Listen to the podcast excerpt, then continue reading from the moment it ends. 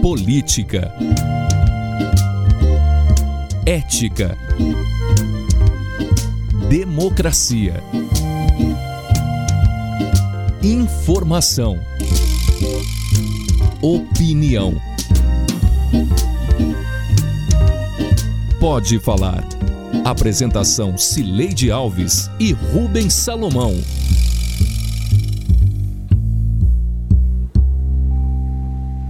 Oi, gente.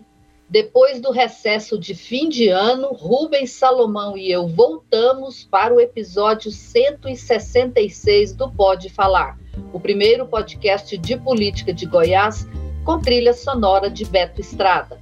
Eu estou em casa em Goiânia e Rubens no estúdio da Sagres em Aparecida de Goiânia. Oi, Rubens, tudo bem? Bom, ainda está em tempo de desejar feliz 2022 para você e para todos os ouvintes e seguidores. É isso, Sileide. Oi, um abraço para você, Sileide, à distância e feliz 2022, que seja um bom ano para gente, inclusive aqui, né, semanalmente nesse encontro do nosso podcast. Ano quente, né? já começou. Esse ano começou ainda no final de 2021, né? Pensando na eleição. Mas enfim, muitos fatos estão por vir e a gente aqui para trazer os fatos e para analisar também. Vamos lá, Celeide. A nomeação da professora Angelita Pereira de Lima para reitora da Universidade Federal de Goiás pelo presidente Jair Bolsonaro, em vez da nomeação da eleita pela comunidade universitária, a reitora em exercício Sandra Mara Chaves, e as ameaças às áreas de proteção permanente por emendas ao plano diretor de Goiânia são os temas deste primeiro episódio do Pode Falar de 2022.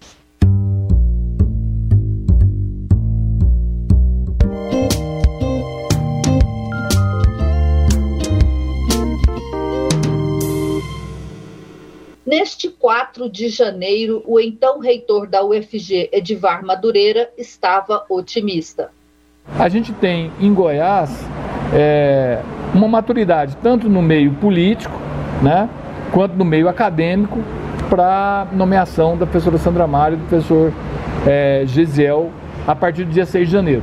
Pode acontecer disso acontecer um dia antes, no dia, dois dias depois, mas é, a expectativa é que a gente não tenha é, nenhum, nenhum resultado diferente desse. Nesta terça-feira, 11, já ex-reitor, Edivar era a própria imagem da desolação. Indignação, revolta,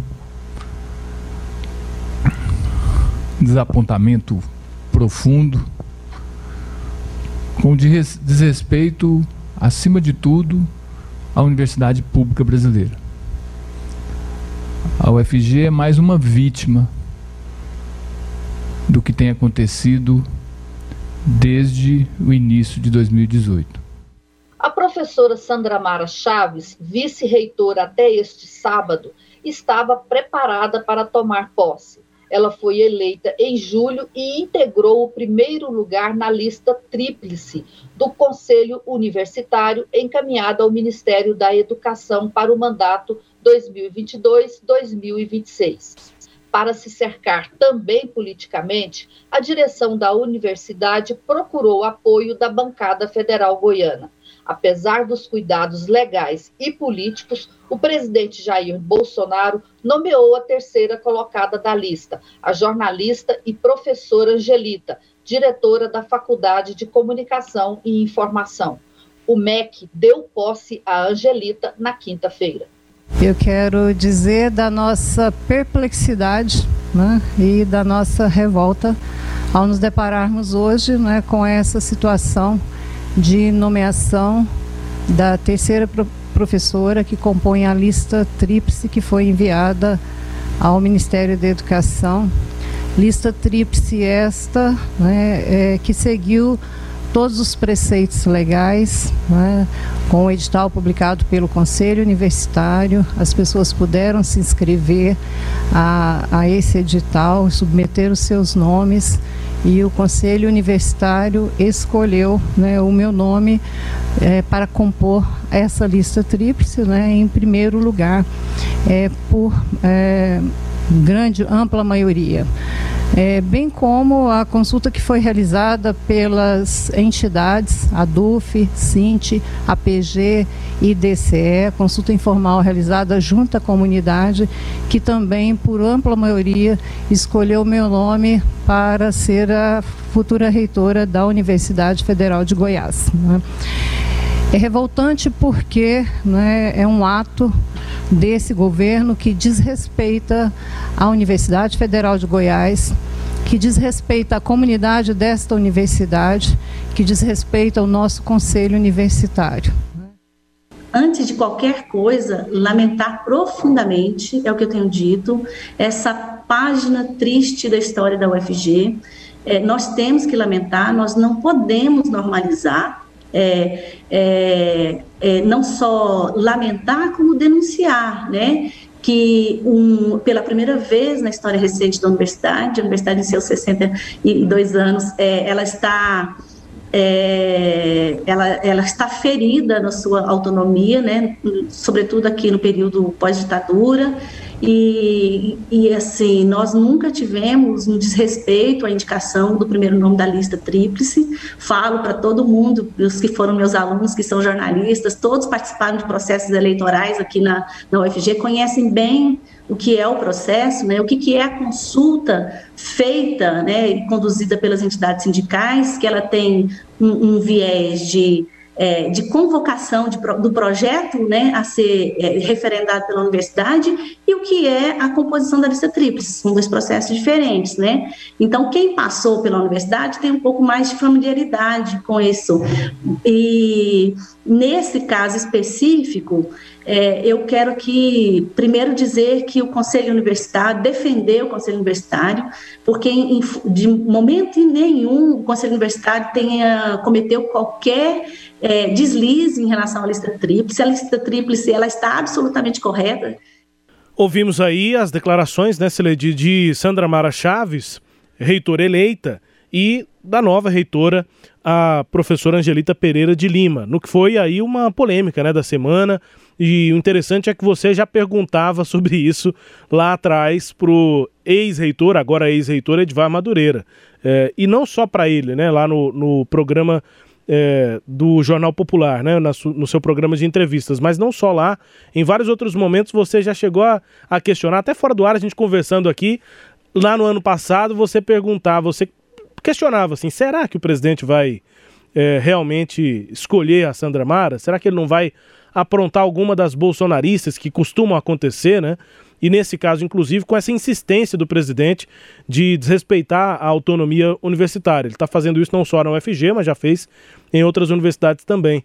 É, fico me lembrando daquela conversa que a gente teve assim de bastidor com o governador Ronaldo Caiado sobre regime de recuperação fiscal, Cileide. A gente falando sobre isso no final do ano passado, e aí o governador com toda a expectativa, né, pela assinatura do presidente Bolsonaro, e aí você falou assim: "É, mas é o Bolsonaro, né?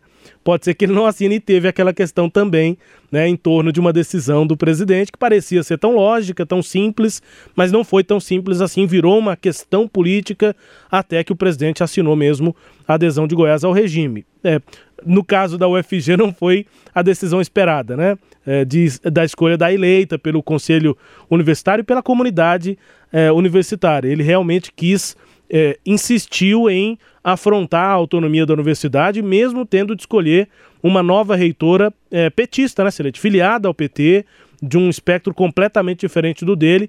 Imagino que não, ser, não fosse o que esperariam, por exemplo, os próprios eleitores bolsonaristas, os mais fiéis bolsonaristas, quando se deparam com a notícia ou com o fato de que o presidente escolheu uma petista para ser reitora da universidade. Enfim, é, é, o jeito do presidente Bolsonaro e o que, se, o que você já questionava em vários momentos aqui acabou acontecendo, né, Sileide?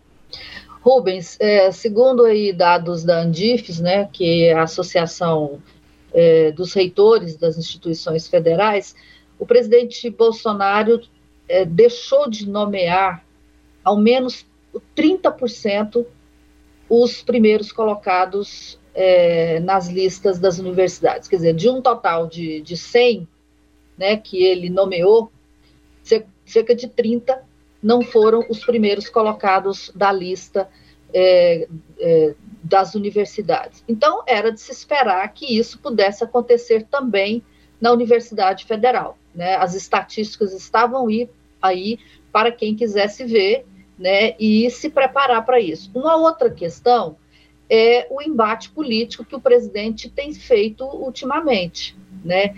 É, e é do, do, do, perfil do presidente, é do perfil do Bolsonaro esse tipo de embate sem sentido, em que a gente olha para a pessoa e, e, pensa o que, que ela ganhou com isso. Né? E aí eu me lembro da, daquela é, tradicional piada né, do, do escorpião que vai pegar carona é, no, no, nas costas do, do, do, sapo, né? E o sapo fala, mas você vai me matar, né? Não, mas se eu te matar, morremos os dois. É, faz sentido. Aí o sapo dá a carona para o escorpião no meio do lago, o, o escorpião pica o sapo e o sapo escuta, mas nós vamos morrer os dois, os dois, por que, que você fez isso? Porque é da minha natureza. Né? Então, isso, isso para mim é, é, muito Bolsonaro, é da natureza dele fazer esse tipo de coisa. E aí tem algumas questões adicionais, né? O Bolsonaro, é, ele também é da natureza dele esses embates em que quando ele se sente é, encurralado, né? Quando ele, ele acha que ele está encurralado, ele toma, isso é natural, qualquer, qualquer bicho encurralado tende a fazer isso, né, que é, é tomar medidas ali muito é, é, passionais. Né? Então, foi o que ele fez. Por que, que eu digo encurralado? Porque essa lista tríplice da UFG, ela não deu muita escolha, margem de escolha para o presidente. Porque ou ele escolhia a primeira colocada da lista, ou ele escolhia a segunda colocada, que é a professora Carla Emanuele, lá da Escola de Engenharia, que é uma ex-militante do PCB, do Partido Comunista Brasileiro, muito ligada ao movimento dos trabalhadores sem terra, ou ele escolhia a professora Angelita, que é militante do PT, filiada, militante, né, como diz o, o presidente da ADUF, o Flávio Alves, ela é uma, é, é uma petista, ela é terrivelmente petista. Né? Foi candidata duas vezes já a deputada estadual, a última delas em 2014.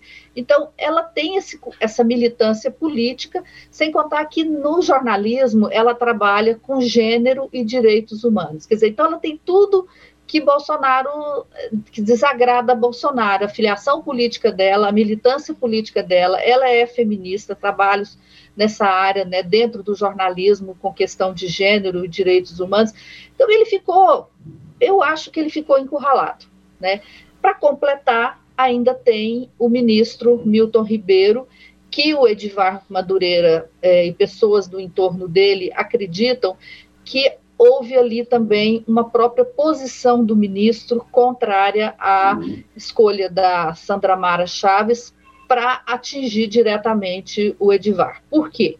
Porque o Edivar foi durante três anos, um dos líderes da Andifes. E a Andifes, ela teve um papel muito importante na luta aí pela defesa da universidade pública, pela defesa da recuperação do orçamento das universidades públicas que foram, que foi cortado, né, pelo governo atual. E ele nesse papel, um ano desses três anos como presidente da Andifes, ele teve um papel muito é, destacado né, nessa luta. Então, aí há, há, quem acha que o próprio ministro Milton Ribeiro é, também contribuiu para esse desfecho. Por fim, é interessante, Rubens, como a bancada goiana silenciou em relação a isso, né? É, a gente sabe que nesse trabalho todo para a nomeação de Sandra Mara, houve um trabalho político com a bancada goiana. Eu sei que o, os dois únicos parlamentares que não che que chegaram, que não foram é, abordados pessoalmente, foram o Major Vitor Hugo e o Glaustin da Focus. Né? Os demais todos foram contactados, os senadores inclusive, né? para eles é, convencerem né, o ministro, o MEC, de nomear a primeira colocada. Nada disso deu certo e o resultado foi essa tristeza que a gente viu nessa semana, Rubens. Interessante que nem os parlamentares de esquerda, né, Sileide? Nem mesmo os de esquerda se manifestaram, né? Assim, é, espontaneamente em relação a isso. Né? Teriam um total interesse, é. né? Nem eles. Bom, e aí em relação à, sequência, né? A gente chegou a questionar aqui a, a professora Angelita na entrevista, você perguntou para ela, né, Celeste, como o que é que se pode enxergar a partir de agora?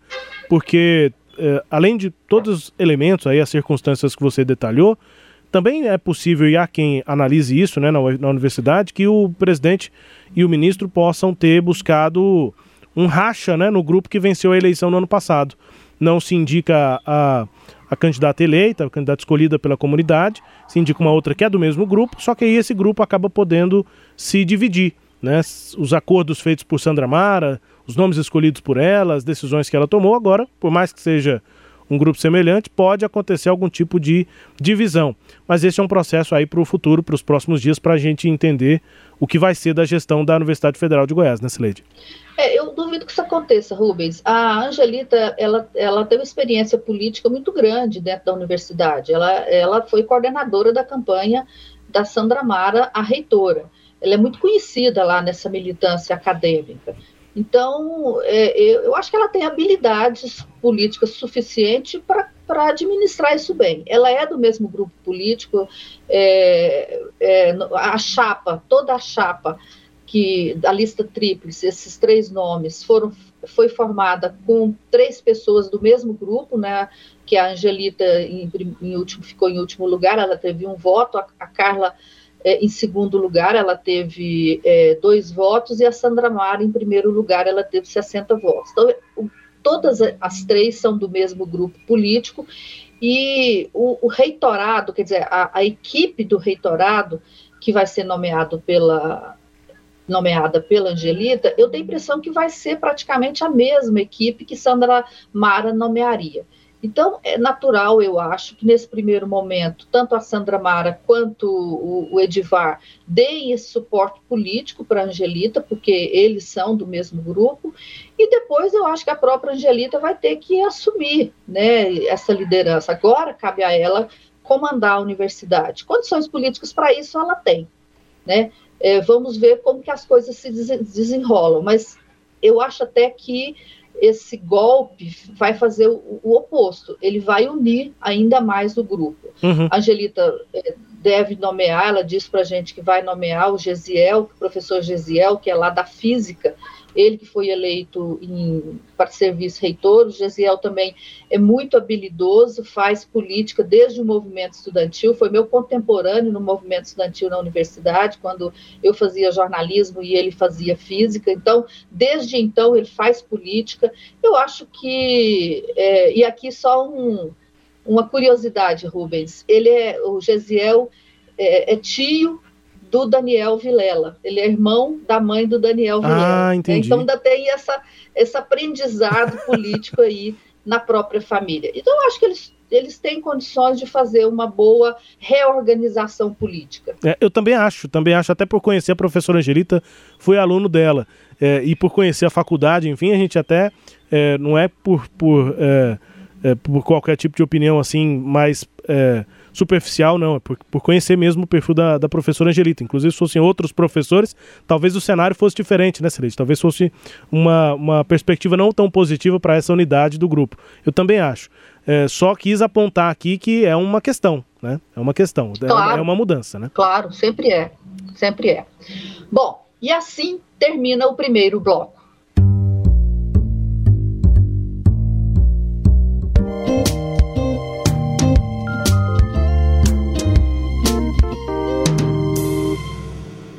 Modificações ao projeto de revisão do Plano Diretor de Goiânia finalmente se tornaram públicas e começaram a ser debatidas. Não pela Câmara de Goiânia, que voltou ao recesso depois de uma tentativa frustrada de apreciar o projeto em sessões extraordinárias. A discussão aconteceu pelas redes sociais e pela imprensa, que cumpriu o papel de revelar as emendas do relatório da vereadora Sabrina Garcês, do PSD, aprovado apenas 13 minutos depois de sua cópia ter sido entregue aos vereadores na comissão mista em 4 de janeiro. O texto diz que fica descaracterizada a APP nas unidades imobiliárias lindeiras e contíguas ao sistema viário implantado e consolidado ao longo dos córregos, rios e demais cursos d'água. APP é área de preservação permanente. São locais como rios, córregos e fundos de vales que precisam ser protegidos. Na prática, a norma incluída no plano diretor acaba com a zona de proteção das margens dos córregos da capital, onde tiver ruas como marginais. Qual o sentido de descaracterizar as APPs justo numa época em que as enchentes provocam alagamentos em muitas cidades brasileiras, incluindo aqui em Goiás, em especial nas áreas ocupadas às margens de rios e córregos? A quem interessava essa emenda? Por que, que essa redação é uma sugestão minha? Porque esse caso em tela é um, é um pleito da, da CIEG, e a CIEG entrou em contato conosco né, entrou em contato com o Secov e foi me explicar uma demanda dela, entre várias outras demandas, como, como entidade representativa de um setor produtivo importantíssimo para a cidade, né, de falar, olha, nós estamos com um problema e nós precisamos resolver esse problema. E aí ela fez essa sugestão de redação, este que acabamos de ouvir é João Vitor Araújo, vice-presidente do SECOV, o Sindicato das Empresas Imobiliárias. Em nota à imprensa, logo após a divulgação dessa entrevista pela TV Anhanguera, a ACIEG negou ser autora da emenda da APP. Foi então que a vereadora Sabrina Garcês publicou um vídeo em suas redes sociais ao lado do empresário Ricardo Cantaclaro, identificando-o como o autor da proposta. Surge aí uma questão em relação a uma emenda que fala sobre a descaracterização das APPs quando é implantada uma marginal ali na beira do córrego ou do curso d'água, né? Realmente, quando a administração pública resolve implantar essa via, é porque, é por interesse público, ela julgou necessário passar por cima, inclusive, de algo também que é, que seria a APP. E aí ela pavimenta aquele trecho todo e então isso aí é o primeiro descaracterização da APP.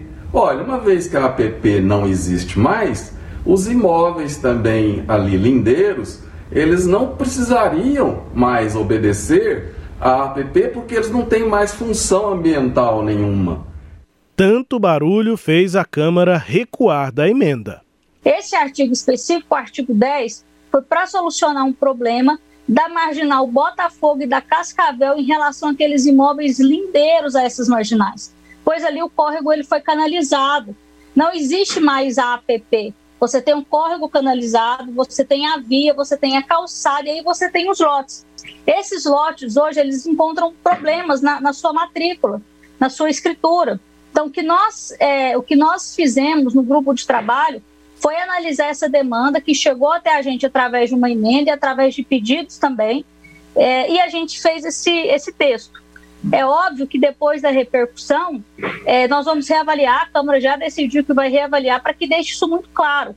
Não é lógico que a gente faça todo um plano diretor que tem como principal foco o meio ambiente, a proteção ao meio ambiente, regras mais restritivas para que o meio ambiente seja, seja preservado, e apresentar um artigo como, como esse, que tem uma dissonância do que se quer. Então, para que não haja qualquer tipo de discussão, e já que esse artigo deu é, várias interpretações e, e perigosamente uma interpretação que vai prejudicar o meio ambiente, a Câmara não tem compromisso com erro é, Rubens, é, este tema aí das APPs foi apenas um, né, que se destacaram entre as várias emendas polêmicas que constam desse plano diretor. Rapidamente aqui, eu vou me lembrar das emendas que é, criam um corredor na região norte de Goiânia, um corredor de transporte na região norte de Goiânia, que é uma região em que é, todos uh, os documentos ambientais desaconselham a ocupação, porque é onde está os principais mananciais do abastecimento de Goiânia, autoriza também o adensamento de várias ruas da região norte, é, desautoriza o adensamento ao lado de dois eixos de transporte importantes, né? E, quando a lei anterior dizia que ao lado de eixos de transporte tem de haver adensamento para aproveitar né, o, o, transporte ao lado. Eu estou me referindo à Avenida Anhanguera e também à Rua 10, a Avenida Universitária, onde se reduziu a possibilidade de adensamento. É, autorizou adensar áreas ao lado do Parque Flamboyant e também do Vaca Brava, cujo projeto atual era de desaceleração de adensamento, porque ali já está saturado, sem falar em outras regiões da cidade que também aumentou a, a, o adensamento. E, por fim, aqui agora, tudo lembrando de cabeça, ainda tem a redução das áreas é, de proteção que ficam próximas de estações de tratamento de esgoto, estação de tratamento de água, da, o aterro sanitário né, da Prefeitura de Goiânia. Quer dizer, havia na lei é, a determinação de que houvesse um 500 metros de área de proteção desses locais, agora reduziu para 100 metros. Então, são vários prejuízos ao plano diretor que foram incluídos na, nesse relatório aprovado em super rápido na sessão do dia 4 de janeiro e que a Câmara teimava em aprovar sem discutir. É, Para usar aí uma expressão da moda, né, a Câmara queria que a gente não olhasse para o plano diretor Rubens e isso não deu certo. Pois é, não deu certo e o problema, Sileide, é que a gente percebeu que não deu certo em alguns pontos que você citou é, e outros. A gente fica agora na dúvida, né? Aquela coisa, o que mais tem dentro dessa caixa chamada é, proposta de revisão do plano diretor ou o relatório final da vereadora Sabrina Garcês, sendo que ela apresentou a proposta, o relatório foi aprovado na comissão mista, para depois ela dizer aqui na entrevista Sagres, enfim, em outros momentos, que vai voltar atrás e que essa parte, que essa emenda tem que ser retirada. O que mais será que não tem de ser retirado? A gente ouviu a Sabrina dizendo aqui que a Câmara não tem compromisso com o erro. É, agora a gente já não pode mais saber, não é possível saber, é, exatamente é, que outros erros podem estar lá no projeto depois de tanta pressa. E é realmente um contrassenso gigantesco, né? A gente observar uma matéria que está sendo realmente debatida em Goiânia há cinco anos e ela se, ter como marca a pressa, a falta de discussão e a falta de transparência, mas essa é a realidade. É, e, e, o prefeito Rogério Cruz concedeu uma entrevista para você nesta quinta-feira e usando um argumento falacioso, né? Ele disse que esse plano foi discutido durante muitos anos lá na Câmara, quando ele foi vereador, ele mesmo fez várias audiências públicas. Só que é o seguinte: ninguém está se discutindo o passado. Verdadeiramente houve essa discussão. O que não se discutiu, e por isso eu digo que esse argumento é falacioso, são as emendas que modificaram o texto. Esse, essas emendas, que foram propostas, inclusive, pelo prefeito Rogério Cruz, por meio de um relatório encaminhado à Câmara, e a Sabrina acatou 54 das 57 sugestões feitas pela prefeitura, né, comandada por Rogério Cruz, essas emendas é que são desconhecidas e elas modificam o cerne, o, o coração do plano diretor, como a gente viu nessa lista lista que eu fiz agora de algumas das mudanças. Então, não é verdade que essas mudanças foram discutidas. Isso não é verdade. Elas foram discutidas, sim, pelo grupo nomeado pelo prefeito. E esse grupo nomeado pelo prefeito tinha quatro vereadores, que agora a gente vê como eles são é, é, vulneráveis à pressão do setor imobiliário, pelo próprio setor imobiliário, Secov e Ademe, que estavam lá, e por quatro representantes da prefeitura. O Compur, que é uma entidade que discute a, a, o, o, o, plano urbanístico de Goiânia, responsável por dar esses pareceres, não foi convidado. Né? Então o prefeito fala, todo mundo foi representado porque tinha vereador. Não, o vereador não representa toda, a, os, todos os interesses da cidade. Né? Então, esse plano, essas emendas, esse novo plano que surgiu a partir do relatório de Sabrina Garcês não foi discutido. Mas, Rubens, o importante é o seguinte: é, vai estar sendo discutido. Querendo ou não a Câmara, querendo ou não o prefeito, foi discutido. E nesse aspecto foi importante a decisão judicial que mandou realizar um outro, é, a outra audiência pública, porque se isso não tivesse acontecido, certamente esse plano já estava votado e aprovado pela Câmara, que esse era o projeto original dos vereadores, voltar extraordinariamente na primeira semana de janeiro, aprovar o relatório na comissão mista e dois dias depois fazer a, a votação em plenário, mais uma votação em plenário. Agora, qual que é o calendário? Audiência pública dia 31 de janeiro, a Câmara volta dia 1 de fevereiro, aí vai ser apresentada essa emenda, que certamente levará o projeto de volta a Comissão de Constituição e Justiça, e aí ele vai ter que passar pela CCJ, depois volta para o plenário, e o processo já, já é outro. E Rubens, tudo isso aconteceu diante da repercussão na sexta-feira à noite, sexta-feira da semana anterior, portanto, não esta agora, né? não a sexta-feira de hoje, mas nós estamos gravando o programa, mas na sexta-feira da semana anterior, eu conversei com o vereador e a, o clima na Câmara não era bom exatamente por causa dessa emenda da APP. Foi quando se tornou, se tomou conhecimento dela, e aí um vereador que é é, um, líder importante da casa, ele me disse, Leide, essa emenda vai cair. É, então, quando a Sabrina deu entrevista para a Rádio Sagres na segunda de manhã e ela informou em primeira mão que ia ter a emenda, Rubens, é porque já tinha tido essa negociação lá na Câmara, desde sexta-feira, quando a, o caldo entornou e quando alguns vereadores perceberam que eles tinham é, aprovado uma emenda dessa natureza. Vamos esperar agora o que, é. que a Câmara faz. E, e, eu entendo, Silete, que você está sendo prática, assim, pragmática em uma parte da sua análise, quando você olha para trás, mas diz, bom, e agora, né? O que está acontecendo agora? O, o, o plano está sendo discutido, tem audiência pública, volta para a CCJ, mas não dá para não olhar para trás e dizer que esses vereadores, inclusive que agora quem está fazendo muito barulho, tem quem está é, dizendo que vai votar contra, que está fazendo barulho em torno do plano, não leu nada do que votou pra, atrás, né? Não leu nada do que votou, inclusive na comissão mista é, no passado. Mas tudo bem, vou ser prático também, vamos olhar para frente. É, e só para a questão regimental aqui, na Assembleia Legislativa é a coisa mais complicada. Porque quando recebe emenda no plenário, como deve acontecer quando voltar aos trabalhos em fevereiro, a, a avaliação na CCJ é só sobre a emenda. Não dá para mudar mais nada no projeto. Na Câmara, não. O regimento é mais aberto. Então, as possibilidades ainda estão abertas em relação a tudo que está envolvido nessa caixa aí, nessa caixa de Pandora, que é o, o, a, o, relatório apresentado na comissão mista do plano diretor. Se vai mudar alguma coisa, pode se mudar tudo, é diferente lá na Câmara Municipal, então o debate ainda está aberto. É isso, Cereja, vamos acompanhar e como já temos acompanhado aqui.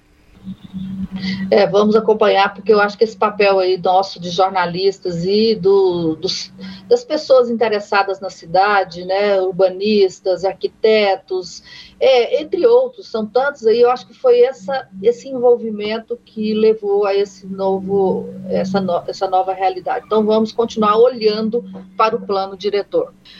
Bom, e assim terminamos este episódio, que teve áudios do Jornal Popular, do canal da UFG no YouTube, da Rádio Sagres e da TV Anhanguera. Confira o Pode Falar todo sábado às nove e meia da manhã na Rádio Sagres, no Sagres Online, no aplicativo da Sagres, no SoundCloud, no Spotify, no Google App, no Deezer e no Castbox. Siga o Pode Falar em seu tocador de podcasts preferido e receba um episódio novo todo sábado. Tchau, Rubens. Tchau, Cileide. Um beijo. Bom ano pra gente e pro nosso podcast também. Até. Até. Feliz 2022.